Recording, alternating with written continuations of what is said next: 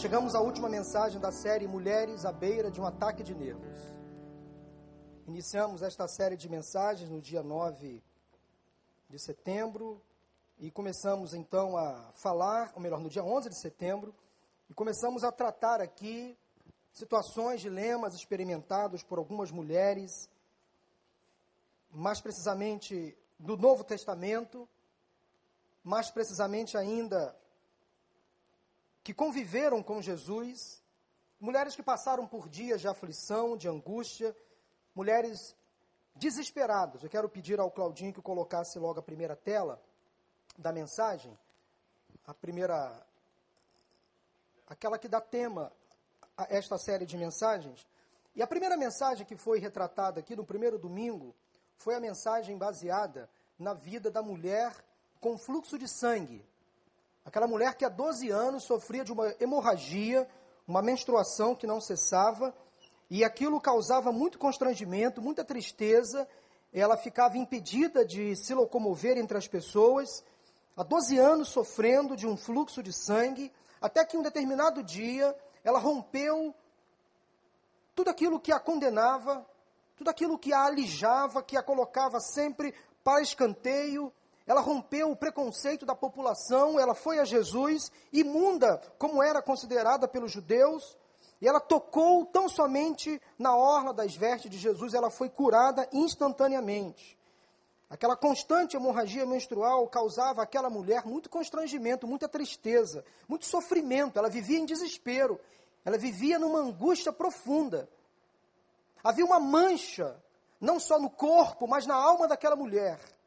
E nós falamos aqui de mulheres que às vezes sofrem ao longo da vida, cometem erros e têm a sua história manchada, tem o seu corpo às vezes mutilado. E Jesus veio também para essas mulheres, como veio para aquela mulher do texto.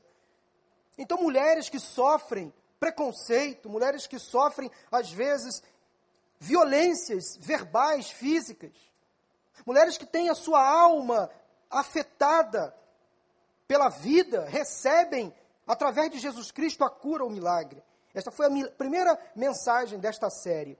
A segunda mensagem ela foi baseada naquela mulher chamada mulher cananeia, que nós encontramos no texto bíblico. Ela morava numa região distante de Tiro e Sidom.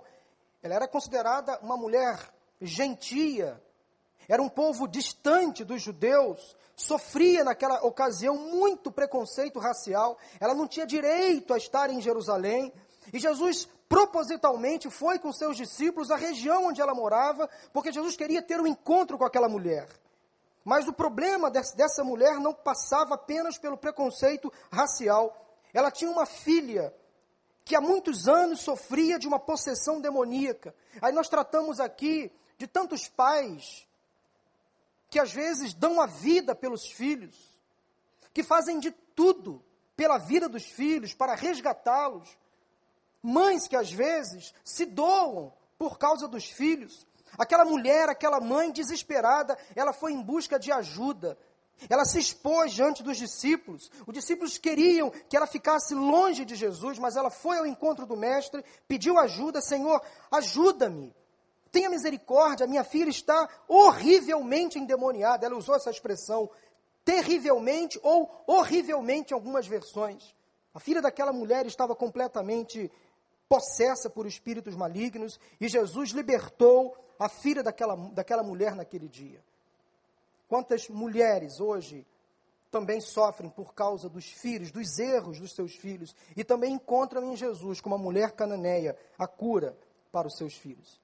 A terceira mulher que foi aqui registrada nesta série de mensagens foi Marta, irmã de Maria e Lázaro. Certo dia Jesus chegou à casa de Marta e Maria e Lázaro, e ela ficou muito preocupada porque Jesus chegou com seus discípulos. E naquela época, obviamente, não havia celular, não havia telefone, não havia WhatsApp, não havia como Jesus mandar um recado: estou chegando com um batalhão, prepare a comida, água no feijão porque chegou mais mais uns, mais alguns, e eram muitos. E Maria ficou preocupadíssima. Maria era doméstica, ela trabalhava na casa, ela arrumava a casa. E qualquer mulher, quando é pega de surpresa, ela fica preocupada. Maria ficou extremamente ansiosa quando viu aquele grupo chegando, ela não tinha nada preparado. E Maria, ou melhor, Marta ficou preocupada, e Maria, a outra irmã, ficou contemplativa, enquanto Marta, na cozinha, trabalhando, preparando o café, preparando o bolo, preparando a casa para receber Jesus e os discípulos, Marta estava preocupada, ansiosa, e Maria, completamente num outro canal, numa outra vibe tranquila, descansando aos pés de Jesus, conversando com ele, sendo alimentada pelas palavras de Jesus. Essa atitude de Maria deixou Marta transtornada, desesperada, a ponto de mandar recados para Jesus, para que Marta, para que Maria se consertasse. Jesus amenizou aquele clima pesado naquela casa, trouxe tranquilidade a Marta. Maria, contemplativa, aos pés de Jesus, Marta, ansiosa, nervosa, desesperada, preocupada. Jesus chegou naquela casa e trouxe paz àquela família. A outra mensagem tratada aqui semana passada foi a mulher samaritana. Foi a quarta mensagem da série. Aquela mulher que um dia foi ao poço buscar água, não no horário convencional, ela foi ao meio-dia, ela não queria contato. Ninguém buscava água, ou quase ninguém buscava água ao meio-dia. Ela foi ali naquele horário porque ela não queria contato com ninguém. Samaritana também sofria rejeição e preconceito religioso, porque os judeus de Jerusalém não se davam com os judeus de Samaria. Outro problema, ela já tinha sido casada cinco vezes, estava num sexto relacionamento, ela tinha dificuldades em permanecer com as pessoas, com os homens da sua vida. Sérios problemas de relacionamento, vivia amargurada pelos cantos, desesperada, completamente insegura. O marido, o homem que ela vivia, não era seu marido, na verdade. Jesus pontuou isso muito bem. Até que, um certo dia, ela encontrou a água viva, que é Jesus Cristo. Ela foi ao poço e ela ali foi imediatamente transformada. Ela voltou para o lugar onde morava e ela começou a testemunhar de Jesus. Uma mulher desesperada, cheia de fracassos, que encontrou em Cristo a solução para os seus problemas. Quantas mulheres hoje em dia também? Vivem assim, fracassadas. Saem de um relacionamento, não se tratam, entram em um outro relacionamento, sofrem preconceitos, disputa às vezes no mercado de trabalho e por aí vai. Irmãos, estudando essas mulheres da Bíblia, mais precisamente do Novo Testamento, aquelas que andaram com Jesus, eu fiquei impressionado porque Jesus conviveu com muitas mulheres. Do seu nascimento até a a sua ressurreição, transitando ali pelo seu ministério, pela sua morte, sempre tinha uma mulher por perto, grandes mulheres, cada uma delas com suas demandas, com suas necessidades. Mas nem todas levavam a Jesus os seus problemas. Muitas dessas mulheres levavam para Jesus soluções, contribuíram para o seu ministério, para o seu ministério. Todas elas, sem exceção alguma, todas elas foram alcançadas pela graça e pela bondade de Jesus.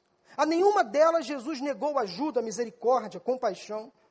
Nenhuma deixou de ser atendida, ele sempre teve um olhar especial às mulheres. Por exemplo, a primeira mulher que apareceu na vida de Jesus, Maria de Nazaré, a sua própria mãe. Eu me impressiono muito com a história de Maria. Porque quando ela recebeu a notícia de que engravidaria do Espírito Santo, de que daria luz ao Messias, ao Filho de Deus, diz o texto lá em Lucas capítulo 2 que ela ficou perturbada. Em outras palavras, desesperada. Ou seja, os seus planos foram interrompidos. Era uma moça muito jovem.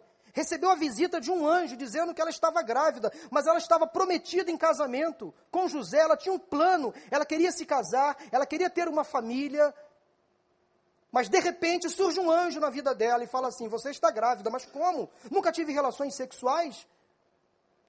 Aquilo deixou Maria perturbada, desesperada, eu não tenho dúvidas. Mas ela, por ter sido agraciada por Deus, ela recebeu o chamado de Deus e ela cumpriu a ordem. Ela fez nascer o próprio Deus. Ela cuidou de Jesus. Ela foi ao templo apresentar Jesus nos primeiros dias de vida. Quando Jesus completou 12 anos, lá Maria estava com José apresentando o menino Jesus. Dos 12 aos 30, há um hiato na Bíblia. Nós não temos registros bíblicos da infância, adolescência, juventude e o início da vida adulta de Jesus. Mas lá quando Jesus se apresenta novamente aos 30 anos de idade, naquele casamento em Caná da Galileia, quem estava lá com ele? Maria e os seus discípulos. E ela presenciou o primeiro milagre de Jesus. E como nós temos admiração por esta mulher. Depois que Jesus realiza o primeiro milagre, Maria sai um pouco de cena, Jesus inicia o seu ministério, mas ela sempre acompanhou o seu filho. Ela estava lá na cruz quando Jesus estava quase morrendo. O Evangelho de João nos conta dizendo que ele, Jesus, estava ali na cruz do Calvário. Nos seus últimos suspiros, ele olha para o discípulo a quem ele amava, João, e diz assim: Homem, ei, eis aí a sua mãe. Olha para sua mãe, Jesus fala assim: Mulher, eis aí o seu filho. E diz a Bíblia que daquela hora em diante, o discípulo amado, João, recebeu Maria em sua família. João passou a cuidar de Maria e passou a cuidar dos seus irmãos, dos irmãos de Jesus, porque Maria teve outros filhos depois com José. João assumiu praticamente a chefia daquela casa. Lá estava Maria quando Jesus nasceu, lá estava Maria ao longo do seu ministério, lá estava Maria quando Jesus morreu. A outra mulher que me impressiona muito que conviveu com Jesus, é a viúva de Naim. Lucas capítulo 7, uma história muito bonita. Aquela mulher estava enterrando, sepultando o seu único filho. Estava saindo da cidade numa comitiva, num cortejo. Aquela comitiva que saía da cidade, aquele grupo que saía de Naim, era um grupo da tristeza, da morte, da decepção. Mas havia um outro grupo que estava entrando na cidade. Esse grupo era o grupo da alegria, da vida, da paz, da esperança, porque nesse grupo que entrava estava ali Jesus Cristo. E os dois grupos se encontram, as duas multidões se encontram, há um choque de realidade. Jesus olha para aquela mulher viúva, ou seja, já sem o marido, agora sepultando o único filho, enche de compaixão e diz assim: mulher, não chores. E Jesus, extremamente compadecido, cheio de misericórdia, vendo o sofrimento daquela mulher, ele toca no, no, no caixão, onde estava sendo levado aquele menino para o sepultamento. E diz assim: Meu jovem, levanta-te. E diz a Bíblia que imediatamente aquele rapaz levantou da morte para a vida. Jesus o restituiu à sua mãe. Aquela mulher estava desesperada. Imagine só, uma mulher viúva perder um único filho, o único bem Aquele era o dia mais difícil da vida dessa moça, melhor, dessa senhora. Mas ela se encontrou com Jesus. Jesus teve compaixão dela e ressuscitou o seu filho. Outra mulher que me chama muita atenção é a mulher chamada mulher pecadora, também em Lucas capítulo 7. Ela sofreu um preconceito terrível. Essa mulher é tida como pecadora porque havia uma mancha no seu currículo. Naquela ocasião, os judeus eram muito severos. Ela era prostituta. Ela ganhava a vida vendendo o corpo. Ela era considerada imunda, ela não podia tocar em ninguém. Interessante que muitos daqueles homens que a condenavam usavam dos seus serviços. Como o ser humano é, às vezes é injusto. Condenando aquela mulher. Jesus estava numa casa e essa mulher entra nessa casa. Ela estava carregando um perfume caríssimo. Caríssimo. E ela se compadeceu de Jesus, ela começou a se sentir tocada pelas palavras de Jesus, pecadora, suja, imunda para a sociedade, e ela se derramou aos pés de Jesus, ela começou a chorar.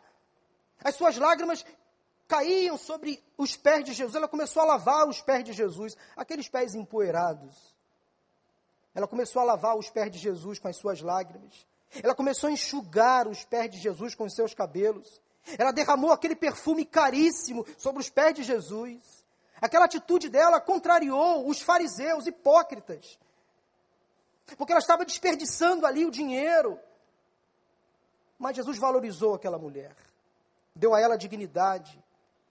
A atitude daquela mulher, com certeza, trouxe àquelas pessoas uma referência, um ensinamento profundo, como traz a todos nós ainda nos dias de hoje grandes lições grandes ensinamentos. Jesus olha para o coração, para o interior. Ele pouco se preocupa com o exterior. Está mais preocupado com a embalagem. Mas há uma outra mulher que me chama muita atenção. a mulher que é chamada na Bíblia de esposa de Pilatos. Essa mulher é pouquíssimo conhecida. A única menção a esta mulher está no livro de Mateus, capítulo 27, versículo 19. Pilatos era o governador romano da Judéia. Ele estava ali se preparando para conduzir o processo de julgamento de Jesus. E a sua mulher, que os historiadores dizem que ela se chamava Cláudia, Cláudia Prócula, era o nome da esposa de Pilatos. O texto não diz, mas há registros históricos que confirmam que Pilatos era casado com Cláudia, esta mulher, de longe, observando a tensão que estava vivendo o seu marido. Essa mulher entrou em desespero por causa do seu marido. Ela percebeu que Pilatos estava confuso, estava precisando dar uma resposta à sociedade, à população. Ela disse assim: não se envolvas com a questão desse justo. Ela mandou um recado ao seu marido, ela se expôs com coragem. Ela disse: Não se envolvas com a questão desse justo, porque hoje em sonho, muito sofri por causa dele. Muito em sonho, sofri por causa dele. E ela mandou esse recado ao seu marido, ela se expôs, ela teve coragem. Daí vem aquela conhecida expressão de que Pilatos lavou as mãos, as próprias mãos, porque ele não queria se envolver sabia que Jesus Cristo era inocente. Pilatos ouviu o recado da sua esposa. Essa mulher também viveu um momento de extrema aflição, percebendo que o seu marido estava ali, aflito, necessitado também. As mulheres precisam estar ao lado dos seus esposos nos momentos em que eles mais precisam.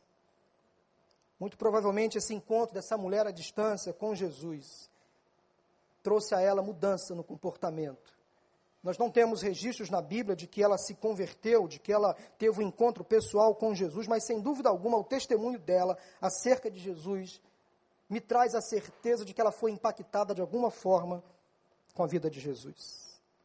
Após o julgamento de Jesus, como ele foi carregando a cruz até o local da crucificação, lá estavam as mulheres acompanhando o nosso mestre. Foi um momento de extrema dor e tensão. Quando ele foi levado à cruz, elas estavam lá, Maria, sua mãe, e outras mulheres também. Em Marcos capítulo 15, versículos 40 a 41, diz assim: Algumas mulheres estavam observando de longe, enquanto o corpo de Jesus estava na cruz. Muitas outras mulheres que tinham subido com ele para Jerusalém também estavam ali. Foram elas que acompanharam a retirada do corpo de Jesus da cruz. Quando ele foi sepultado e foi levado ao sepulcro lá, foram elas que acompanharam Jesus e viram onde ele estava sendo colocado. Essas mulheres fantásticas. Agora vamos ao texto que servirá de base para a última mensagem desta série. muito me impressiona a vida dessas mulheres, como elas foram devotas a Jesus Cristo. E a mulher que será relatada na mensagem desta tarde, a última mensagem desta série, é Maria Madalena. Esta mulher é fantástica. Estudando sobre a vida desta mulher, eu fiquei muito impressionado. Esta mulher acompanhou Jesus até a sua morte e sepultamento, mas não ficou por aí. Acompanhe comigo o texto bíblico de João, capítulo 20, versículos de 1 a 18. Os versículos serão projetados pelo Data Show. João, capítulo 20, de 1 a 18, assim diz a palavra do Senhor.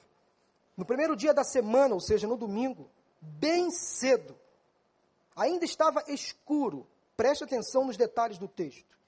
Maria Madalena chegou ao sepulcro e viu que a pedra da entrada tinha sido removida.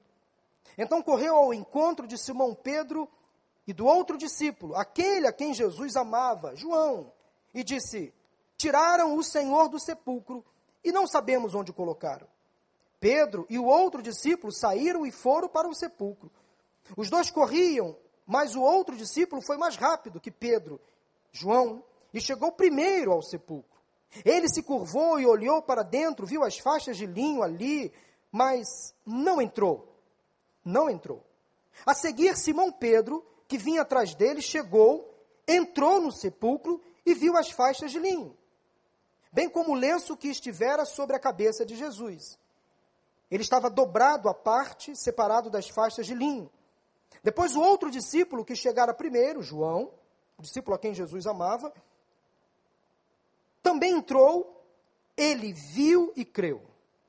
Eles ainda não haviam compreendido que, conforme a Escritura, era necessário que Jesus ressuscitasse dos mortos.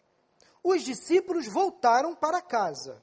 Maria Madalena, porém, ficou à entrada do sepulcro chorando. Enquanto chorava, curvou-se para olhar dentro do sepulcro e viu dois anjos vestidos de branco, sentados onde estivera o corpo de Jesus, um à cabeceira e o outro aos pés. Eles lhe perguntaram: Mulher, por que você está chorando? E ela disse: Levaram embora o meu senhor. Respondeu ela: E não sei onde o puseram. Nisso ela se voltou e viu Jesus ali em pé, mas não o reconheceu. Disse ele: Mulher, por que está chorando? Quem você está procurando? Pensando que fosse o jardineiro, ela disse: Se o Senhor o levou embora, diga-me onde o colocou e eu o levarei. Jesus lhe disse: Maria. Então, voltando-se para ela, Maria exclamou em aramaico: Rabone, que significa mestre. Jesus disse: Não me segure, pois ainda não voltei para o Pai. Vá, porém, a meus irmãos e diga-lhes: Estou voltando para meu Pai e Pai de vocês, para meu Deus e Deus de vocês. Maria Madalena foi e anunciou aos discípulos: Eu vi o Senhor, e contou o que ele lhe dissera. Amém? Esta este é o último registro no Novo Testamento, na Bíblia, desse encontro dessa mulher, Maria Madalena, com Jesus. Maria Madalena se transformou ao longo do ministério de Jesus numa espécie de líder das outras mulheres. Ela assumiu um papel que nem Maria, a mãe de Jesus, assumiu. Olha que interessante. Depois da morte e do sepultamento, algumas mulheres se prepararam para ungir com especiarias aromáticas o corpo de Jesus, porque era costume da época. Quando o domingo chegou, nas primeiras horas do domingo, ainda bem cedo de madrugada, elas foram ao sepulcro. Alguns evangelistas dizem que mulheres foram ao sepulcro, mas o evangelista João e os principais teólogos acreditam que Maria Madalena foi a primeira a chegar. Ela reuniu um grupo de mulheres, essas mulheres chegaram ao sepulcro, sim, mas Maria Madalena, ela se antecipou às outras, e ela chegou primeiro ao sepulcro. Domingo bem cedo elas chegaram então, e elas tinham uma preocupação, enquanto caminhavam para o sepulcro, quem removerá a pedra? Para que possamos ungir o corpo com essas especiarias aromáticas.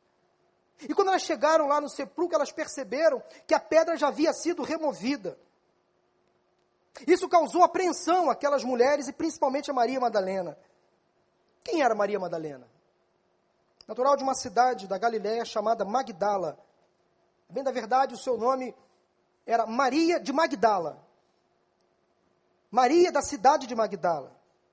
E aí a história convencionou chamá-la de Maria Madalena. Esse nome é muito significativo porque é o nome da minha mãe. Olha só que coisa interessante, né? É o nome da minha mãe. E, e, e a minha mãe, Maria Madalena, deu a luz ao José, que fala para vocês nesta noite, nesta tarde e noite. Mas voltando à história de Maria Madalena, ela era uma mulher considerada rica para a época. Tinha recursos. Ela frequentava a alta sociedade. O encontro que ela teve com Jesus foi impactante. Dela, Jesus expulsou sete demônios. Ora, se um demônio já faz uma ruaça na vida de uma pessoa, imaginem sete demônios. Lá em Marcos capítulo 16, versículo 9, o evangelista Marcos faz questão de dizer que ela foi liberta de sete demônios. Ela foi salva, foi transformada. E a partir desse encontro inicial que ela teve com Jesus, sabe o que ela começou a fazer? Ela começou a servir a Jesus com seus bens. Ela foi uma espécie de financiadora do ministério de Jesus e dos seus discípulos. Ela ajudava Jesus e os seus discípulos durante a caminhada. Ela tinha um coração agradecido, generoso, por conta daquilo que aconteceu com ela. Muitas pessoas abandonaram Jesus nos seus últimos dias de vida. Até os seus discípulos o abandonaram. Vide o exemplo de Pedro. Mas ela e outras mulheres não, permaneceram ali, foram fiéis. Quando Jesus entregou sua mãe então aos cuidados de João e vice-versa, lá estava Maria Madalena ao lado de Maria. contemplando ali, perto da cruz, aquela cena. Foi ela que procurou saber onde colocaria o corpo de Jesus. Jesus foi sepultado num túmulo de um homem chamado José de Arimateia, um túmulo que nunca havia sido usado antes. Com outras mulheres, então ela preparou esse bálsamo, esses aromas, para ungir o corpo de Jesus. Elas e essas outras mulheres então foram ao túmulo nas primeiras horas do domingo. Ela e essas outras mulheres ficaram perplexas, então, quando perceberam que a pedra já havia sido removida, daí perguntaram, encontraram dois anjos, e os soldados que estavam tomando conta do túmulo estavam dormindo como mortos. E ela então chega ao sepulcro, encontra a porta aberta, a pedra rolada, o corpo de Jesus não estava lá, ela entra em crise. Ela não sabia ainda que uma promessa estaria para se cumprir. Eu e você não estaríamos aqui hoje se Jesus não ressuscitasse. Todos concordamos que o túmulo está vazio, aleluia, Jesus ressuscitou. Mas a questão é a seguinte: Maria, quando chegou ao túmulo, encontrou o túmulo vazio. Como Maria respondeu ao túmulo vazio? Daí nós entendemos toda a sua reação. A pergunta que eu faço a você, mulher ou homem, nesta tarde é a seguinte: como você responde à casa vazia, ao coração vazio, a uma vida vazia sem esperança? Como você responde a um futuro nebuloso? Como você, mulher e homem, e homem, como você se comporta quando você percebe que a sua vida está vazia, sem sentido algum? Daí você vai compreender como Maria Madalena reagiu na madrugada daquele domingo. A maneira como Maria Madalena reagiu àquela situação do túmulo vazio é uma prova de como algumas mulheres lidam com as perdas. Eu quero, nesse momento, falar sobre essa experiência que Maria Madalena teve com Jesus ali, naquele túmulo. Primeira reflexão que eu quero trazer a você nesta tarde e noite é que as mulheres sofrem com as perdas. A morte de Jesus não foi uma perda qualquer. Com a morte de Jesus, Maria Madalena perdeu algo de muito valor. Jesus significava muito para ela. Quando ela percebeu que a pedra já havia sido removida, ela logo imaginou o pior. Pensou ela: roubaram. Roubaram o corpo de Jesus. Alguém tirou o corpo de Jesus daqui. Ela estava preocupada. Os guardas estavam dormindo. Segundo o evangelista João, três pessoas então foram as primeiras testemunhas oculares de que o túmulo estava vazio: os discípulos Pedro e João e Maria Madalena.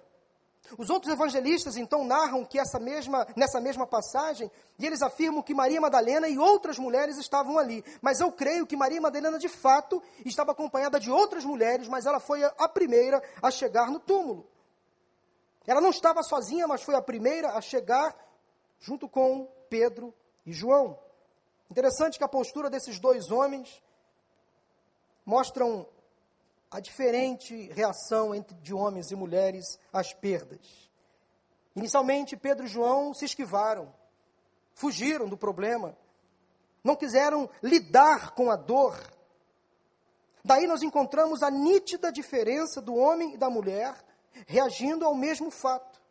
Pedro, a princípio, duvidou da ressurreição. João foi lá, acreditou, creu. Já Maria Madalena reagiu como uma típica mulher.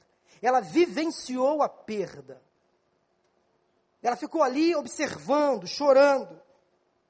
Jesus já estava morto e sepultado, irmãos, há quase dois dias, praticamente, quase três, a bem da verdade. Morreu provavelmente entre quinta e sexta-feira.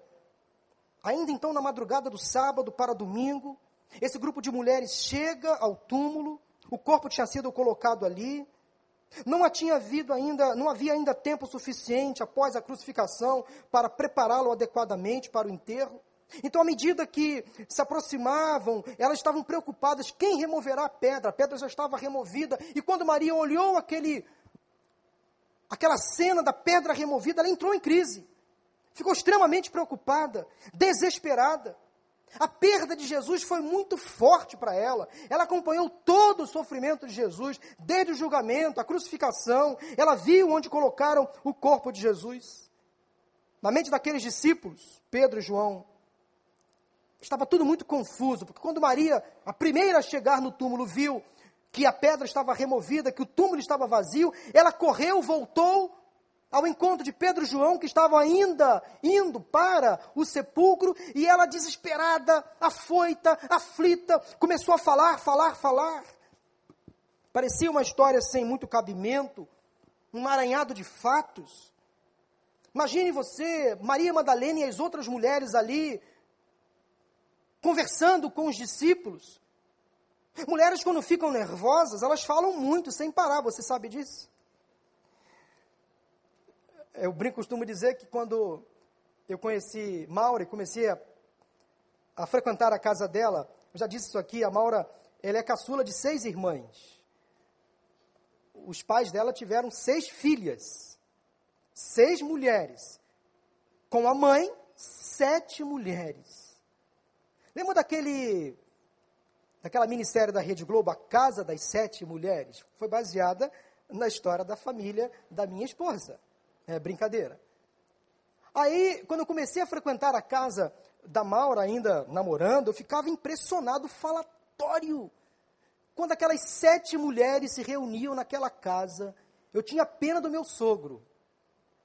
Aí eu me reunia com meu sogro num cantinho, a gente ficava tentando conversar, enquanto as sete ficavam lá matracando, matracando, matracando. E interessante quando as mulheres se reúnem, um assunto chama o outro, e depois vai para o outro, e tem um... elas se entendem. Mas elas falam, falam, falam, e fala de cozinha, e fala de comida, e fala de dieta, e fala da novela. Fala de tudo, de tudo, de tudo, e elas se entendem.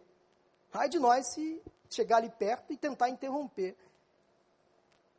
Imagina essas mulheres aqui, Maria Madalena com as outras, falando para Pedro, para João, o túmulo está vazio, os, levaram o corpo de Jesus, e os soldados estão dormindo, parece que estão mortos, eu vi um anjo. Aquilo parecia não fazer sentido para a mente daquelas, daqueles dois homens.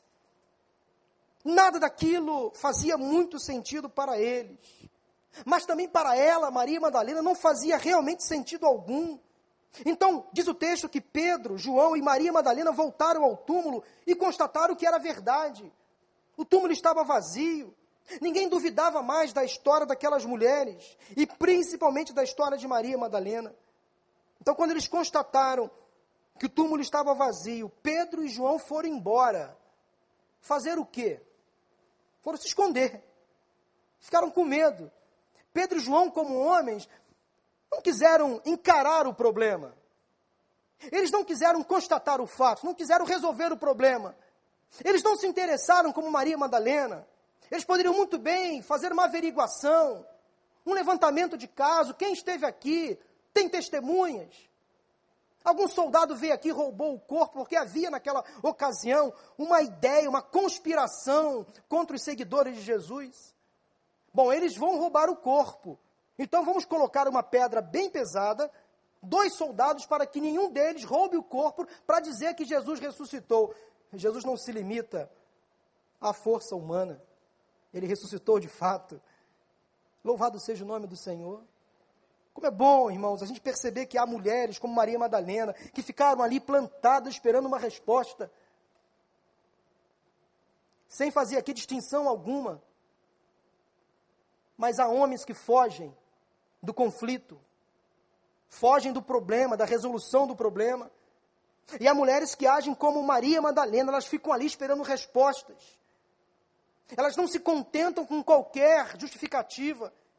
Maria Madalena ficou ali enquanto João e Pedro fugiram. Foram embora com medo, sei lá. Ela ficou ali plantada, chorando, mas ficou ali esperando respostas. Lamentando, elaborando o seu luto. A perda foi muito grande. Até então, a cena que passava pela sua mente era apenas do Cristo na cruz. Daquele homem que se compadeceu. Daquele homem que libertou. Daquele homem que deu dignidade à sua vida. A única imagem que ela tinha era do Cristo na cruz, morto. Ela não tinha ainda certeza se Jesus de fato ressuscitaria. A ressurreição seria possível, sim, mas ela pensou: roubaram o corpo. Como ele vai ressuscitar? O que faremos? Ela estava confusa, perturbada. Tiraram o corpo do meu Senhor do sepulcro e não sabemos onde o colocaram. Uma mulher à beira de um ataque de nervos. Mulher, talvez você veio aqui nesta tarde, hoje, com algumas perguntas sem respostas, com algumas perdas. Porque mulheres sofrem muito com as perdas. Não quero dizer que sofrem mais ou menos do que os homens, mas elas sofrem. O sofrimento das mulheres é diferente com as perdas. Pode ser a perda de um relacionamento, seja no namoro, noivado ou casamento. Mulheres que às vezes sonham com um casamento e às vésperas de um matrimônio, o namorado ou o noivo simplesmente diz que não ama mais e cancela tudo. Mas eu conheço mulheres casadas, de maridos mortos. Mulheres que perderam dentro da própria casa o marido, e eles nunca saíram de casa, mas a relação se foi mulheres que perdem o emprego, que perdem às vezes uma carreira, um sonho para cuidar dos filhos. Mulheres que perdem a confiança de alguém. Mulheres que perdem a autoestima, que perdem a confiança no marido, porque às vezes sofrem agressões verbais ou físicas. Mulheres que perdem a saúde por causa de um câncer de mama. Aliás, estamos no outubro rosa. E é muito bom que você, mulher, eu estou falando aqui uma coisa tão óbvia que eu sei que você é muito mais comprometida do que eu posso imaginar. Mas Outubro Rosa está aí para que as mulheres cuidem da sua saúde, para que façam um exame que consegue diagnosticar o câncer de mama. Mas quero dizer para os homens que se o outubro é rosa, porque ainda estamos no mês de outubro, o novembro será azul. Vai chegar nossa vez. E nós temos que cuidar da nossa saúde. Novembro azul é o mês onde várias entidades vão realizar campanhas preventivas contra as doenças masculinas, principalmente contra o câncer de próstata. Eu sei que esse é um assunto que causa muito dilema, muita confusão. Eu posso dizer para você que eu rompi com esse preconceito e eu fui a um urologista que é membro da nossa igreja. Às vezes eu fico daqui da frente olhando, o meu urologista está sentado ali, o meu angiologista está ali, o meu gastro está ali, a minha dentista está ali. Mas é bom cuidar da saúde. Então, vocês mulheres, cuidem da saúde física, emocional. Homens, cuidem da saúde. Eu apenas disse isso para dizer exatamente essa questão que há muitas mulheres que perdem a saúde. Às vezes por causa de um câncer que chega sem avisar. Mulheres perdem seus entes queridos. Mulheres que perdem seus filhos, às vezes, para as drogas, para as más companhias. Perdas mal elaboradas, mal administradas, geram um luto interminável e descontrolável. Mulheres sofrem com as perdas. Mas todas essas perdas elas podem ser colocadas diante do Senhor. Nesta tarde, mulher, se você perdeu alguma coisa, lembra daquela passagem de Lucas capítulo 15, quando aquela mulher estava ali percebendo, varrendo a sua casa e percebeu que uma moeda se perdeu. Ela foi em busca daquela única moeda perdida. Das dez moedas que ela tinha, uma se perdeu, ela foi em busca daquela moeda que perdeu e ela achou a moeda. Mulher, nunca desista dos seus sonhos. Jesus está com você. Segunda lição que eu quero compartilhar com vocês nesta tarde e noite é que há perdas que tiram a mulher do razão e do equilíbrio. Há perdas que tiram a mulher da, da razão e do equilíbrio. Maria disse aos anjos: Levaram embora o meu Senhor e não sei onde o puseram. O versículo 14 diz que ela viu Jesus, mas não o reconheceu. Ou seja, a tristeza, o desespero, Os nervos à flor da pele estavam tão intensos que ela viu Jesus, mas não o reconheceu. O choro, as lágrimas impediram que ela reconhecesse Jesus, talvez ainda presa ao passado, presa ao sofrimento da cruz. Ela ficou utilizando o mesmo discurso, tanto para os discípulos como para os anjos, agora para Jesus. A vida parece que perdeu todo sentido para Maria Madalena. E há perdas que geralmente levam a mulher a sofrer, a delirar, a perder a razão, o equilíbrio.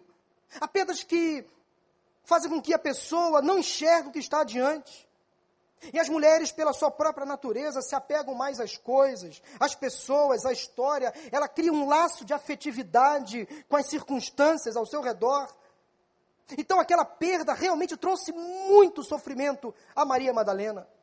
E ela ficou descontrolada, ela ficou ali sem saber o que, o que fazer. Por isso que ela teve então um privilégio. Olha como Jesus foi bom. Valorizou toda a história de vida desta mulher. Ele apareceu primeiramente a ela. Que privilégio. As más línguas, inclusive, dizem que Jesus apareceu primeiramente a Maria Madalena, para que a notícia corresse mais depressa acerca da sua ressurreição. Eu acho que faz um pouco sentido, mas eu acho que seria muita injustiça pensar assim, né?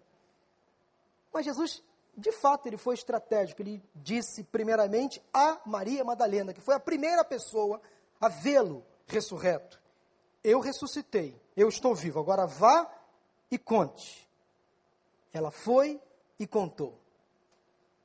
E se hoje nós tomamos conhecimento de que Jesus está vivo realmente, se eu sei que Jesus ressuscitou, venceu a morte, a primeira pessoa que, tomou essa, que teve essa informação foi Maria Madalena.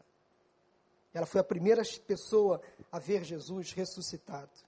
Um dos anjos que estava ali fez a, uma boa pergunta para ela: por que, que você está chorando? Para aquele anjo, a pergunta fazia todo sentido. Aquele choro realmente era desnecessário. Mas para ela, o choro fazia sentido sim. Depois, quando Jesus a viu chorando, perguntou: Por que você está chorando? O que você está procurando aqui? Então ela ficou impedida de reconhecer Jesus, como aqueles dois discípulos caminhavam para Emaús. A mesma, o mesmo sentimento. Não o reconheceram. Psicólogos dizem que uma das razões para a depressão é quando a pessoa perde algo de muito valor e não sabe elaborar esse luto, essa perda. Quanto mais valiosa é a pessoa ou a coisa que você perdeu, mais profunda poderá ser a sua depressão, se você não saber lidar com essa perda. Então, quando nós perdemos algo de muito valor, nós sofremos. Maria Madalena tinha perdido aquele que se transformou na pessoa mais importante e mais valiosa da sua vida. Ela tinha perdido nada mais nada menos do que Jesus. Isso significava muito para ela. Para ela, Jesus significava pelo menos cinco coisas. Anote no seu coração. Para ela, Jesus significava, primeiramente, gratidão. Porque ela havia sido escravizada por sete demônios. E Jesus expulsou todos eles, ela ficou liberta.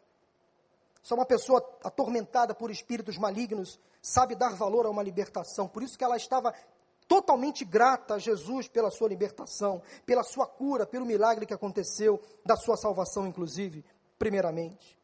Mas a segunda coisa que Maria estava grata, além da gratidão, era a paz. Ou seja, Jesus significava paz no seu interior. Imagine você, sete demônios atormentando você dia e noite, afetando sua mente, suas emoções. Então, quando Jesus a libertou, ela encontrou uma paz que nunca havia experimentado antes.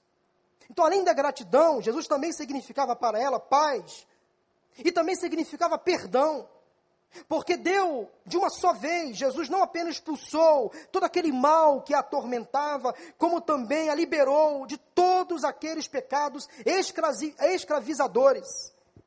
Ele perdoou todas aquelas ações que deram legalidade e permitiram que os demônios a dominassem. Jesus trouxe perdão a Maria Madalena, mas trouxe também uma outra coisa muito importante: alguém para acreditar.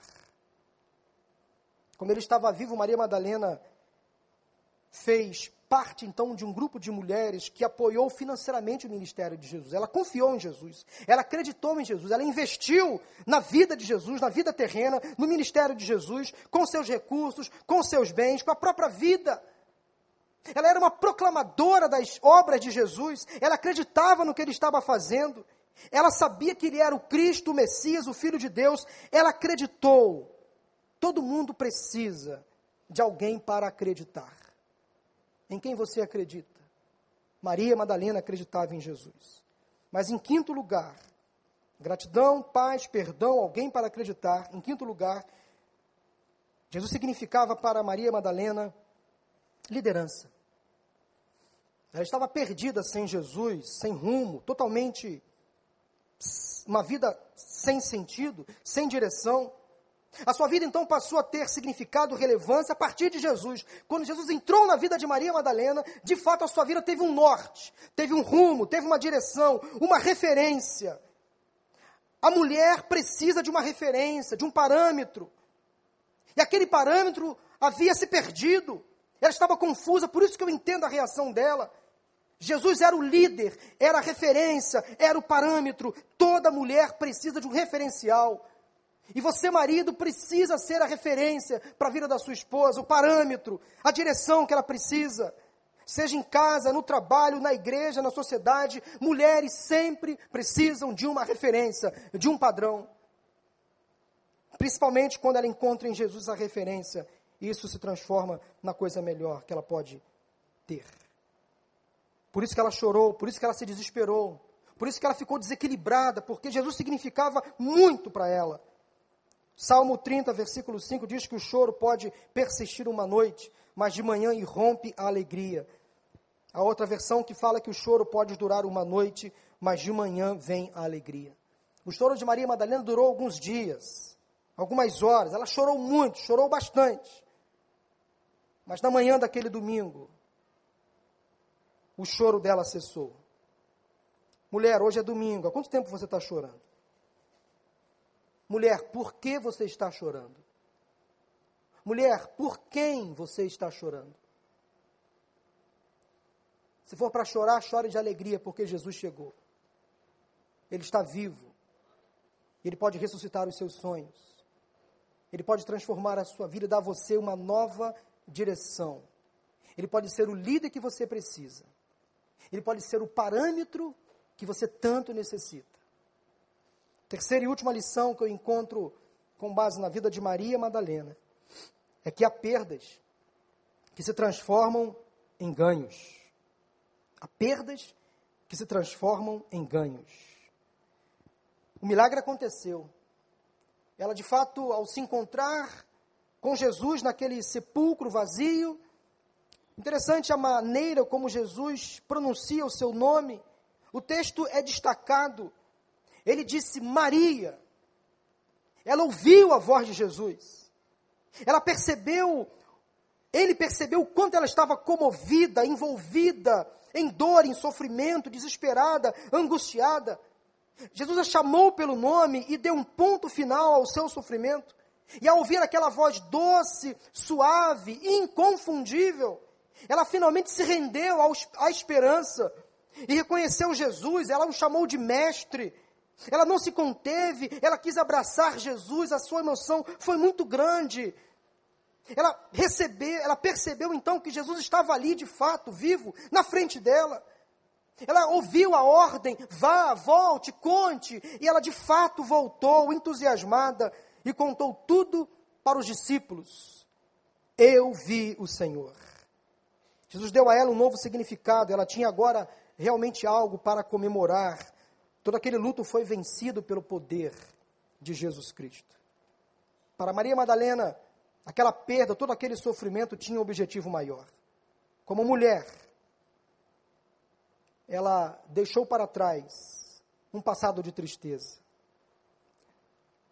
Maria deixou de andar nos caminhos da espiritualidade escravizante e opressora para se colocar no lugar de honra ao lado de Jesus quando ele ressuscitou.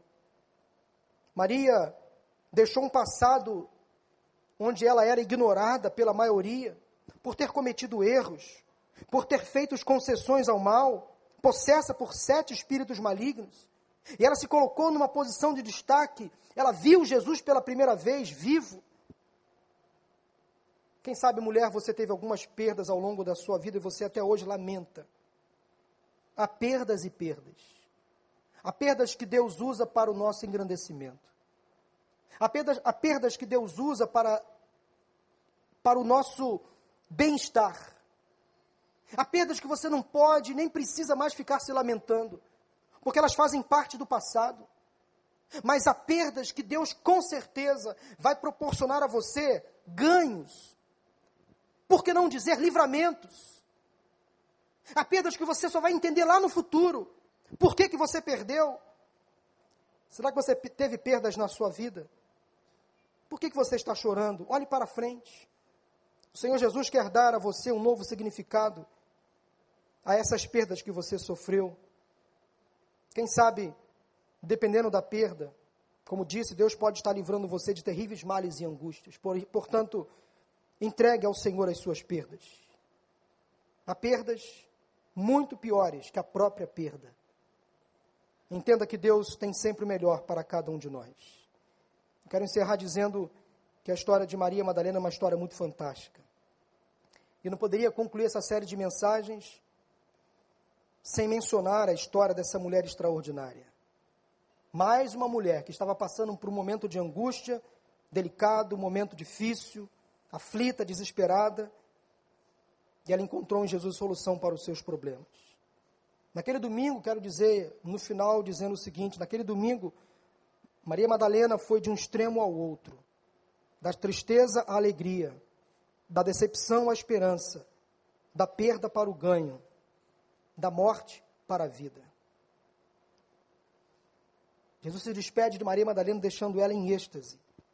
Ela reconhece Jesus e mais tarde então compartilha a boa notícia aos seus discípulos. Há perdas, mulher, que você só vai entender depois. Mas quem sabe há perdas que você vai usar como testemunho. Quem sabe você pode usar uma perda para edificar a vida de alguém para abençoar a vida de alguém. Mulher, o seu nome está aí. Seu nome está aí. A sua história está aí. Como também estão seus lemas, seus sonhos, angústias, decepções, perdas, fracassos. Jesus sempre teve e sempre terá um olhar todo especial para os seus dilemas. Ele entende você como ninguém. Na sua história, mulher, Jesus faz parte. Ele quer abençoar você nesta tarde e noite. Nós vamos exibir agora um último vídeo, encerrando esta mensagem, que tem como mensagem principal desse vídeo: mulher, você é preciosa. Vamos assistir esse vídeo.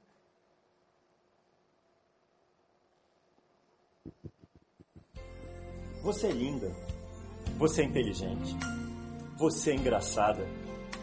Você é gentil. Você é única. Você é digna de amor e carinho. Você nunca é demais. E é sempre perfeita. Você é preciosa. Você é um diamante, uma rosa, uma pérola. É a mais esplêndida de todas as criações de Deus. O seu valor supera todas as coisas do mundo. Porque aos olhos do Senhor Deus você é amada. E vale a pena morrer por você. Você é vencedora não deve sentir a maior fracassada do universo, independente de quem você acha que é. Leia sobre as mulheres na Bíblia: Esther, Ruth, Marta, Maria. Essas mulheres mudaram o mundo para sempre. E dentro de você, dentro de cada uma de vocês, existe uma mulher com o mesmo poder, a mesma força, a mesma capacidade de mudar o mundo. Sua responsabilidade é encontrar essa mulher e libertá-la então achará quem é você. E se alguma voz na sua mente tentar dizer algo diferente disso, vem do inimigo. E da próxima vez que isso acontecer, você vai dizer: Não, não, comigo não, inimigo. Eu sou filha do Deus vivo, querida, amada e adorada, acima de todas as coisas, pelo Criador de todas as coisas, para a honra e glória dele, que é maior do que tudo. E por favor, por favor, não se esqueça disso. Muitas mulheres são exemplares, mas você a todas supera. A beleza é enganosa e a formosura é passageira, mas a mulher que teme ao Senhor será elogiada.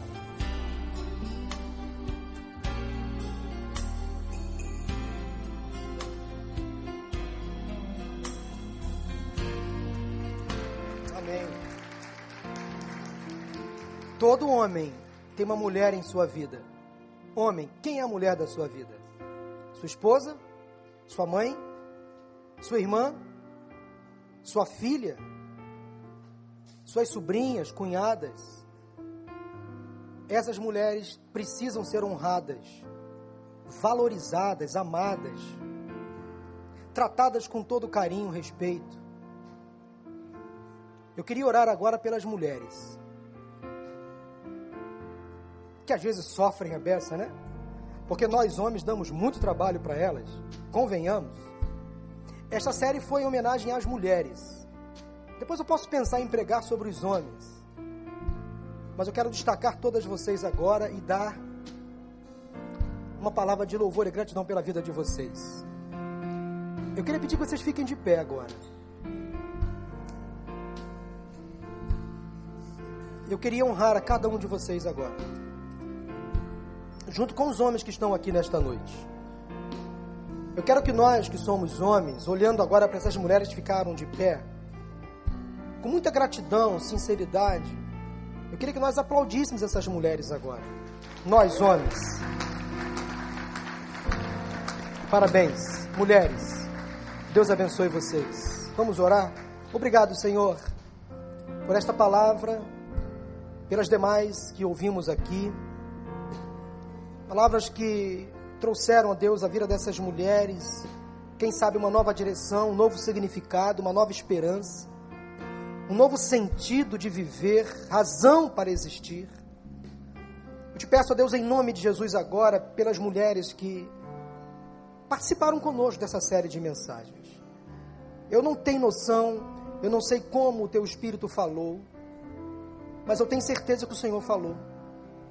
Eu tenho certeza que o Senhor trouxe cura, libertação, renovo, esperança. Eu tenho certeza que o Senhor curou relacionamentos aqui. Eu tenho certeza que o Senhor perdoou pecados. Eu tenho certeza que o Senhor trouxe a nós que somos homens também um novo olhar para as mulheres que convivem conosco. Olhar de respeito, de atenção, de honra, de fidelidade, de cuidado. Essa parte tão frágil, ó Deus, da relação, tem que ser realmente valorizada. Eu te peço agora pelos homens também, ó Deus, que eles aprendam a valorizar com cuidado, com carinho, de verdade, as mulheres que fazem parte de suas vidas. Ó Deus, retira de nós que somos homens todo preconceito. Às vezes somos tão brutos, tão insensíveis, Senhor. Possamos ter compaixão das mulheres que convivem conosco e dê a elas, ó Deus, uma bênção especial, aquilo que elas desejam, aquele sonho ainda, aqueles sonhos ainda não realizados, aquela tristeza latente no coração, que se transforma em alegria neste dia. Que o Cristo vivo, ressurreto, que apareceu a Maria Madalena, também possa transformar e dar a estas mulheres agora um novo significado, um novo rumo, uma nova direção, e que elas possam expressar com alegria nesta sociedade: eu também vi o Senhor na minha vida. Ele transformou a minha vida, Ele mudou o meu pensamento, o meu comportamento, Ele perdoou os meus pecados, Ele me tirou da depressão, Ele curou a minha alma, Ele curou o meu casamento. Ó oh, mulher, vá em paz, debaixo desta certeza que Jesus te ama e que você nunca será abandonada por Ele. Ele está do seu lado. Que Deus te abençoe em nome de Jesus, mulher. Amém. Louvado seja o nome do Senhor. Quero que valorize o que você tem. Você é um ser, você é alguém tão importante para Deus. Chega de ficar sofrendo angústia e dor nesse seu complexo inferior. dizendo às vezes que não é ninguém. Eu venho falar do valor que você tem. Eu venho falar do valor que você tem. Ele está em você, o Espírito Santo se move em você, até com gemidos inexprimíveis,